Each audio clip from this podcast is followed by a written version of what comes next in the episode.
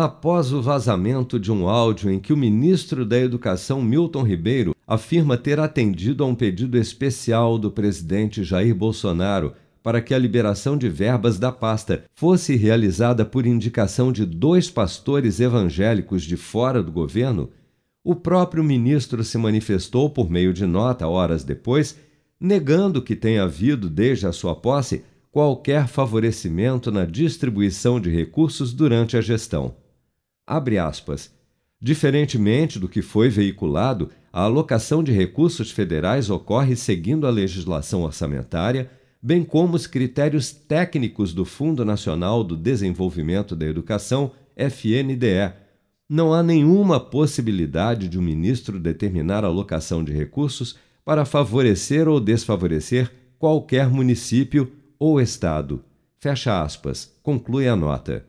Em áudio obtido pelo jornal Folha de São Paulo, divulgado nesta terça-feira, o ministro da Educação afirma que a liberação de verbas da pasta para prefeituras específicas segue a indicação de dois pastores evangélicos. Na gravação, Milton Ribeiro diz ainda que se tratava de um pedido especial do próprio presidente da República. Vamos ouvir.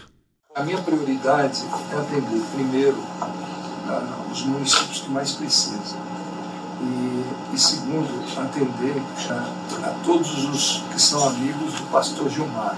Então, o Gilmar, que foi um pedido especial que o presidente da República fez para mim, sobre a questão do Gilmar, apoio. Então, o apoio que a gente pede não é segredo, isso pode ser publicado.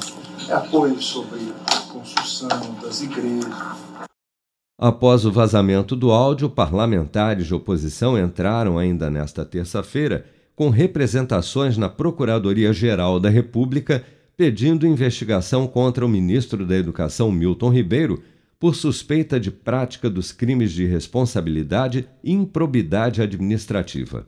A bancada do PSOL na Câmara também protocolou representação no Tribunal de Contas da União e na Procuradoria Federal dos Direitos do Cidadão contra o presidente Bolsonaro, o ministro Milton Ribeiro e os pastores Gilmar Santos e Arilton Moura para que se apurem os indícios de crime de responsabilidade e improbidade administrativa no caso.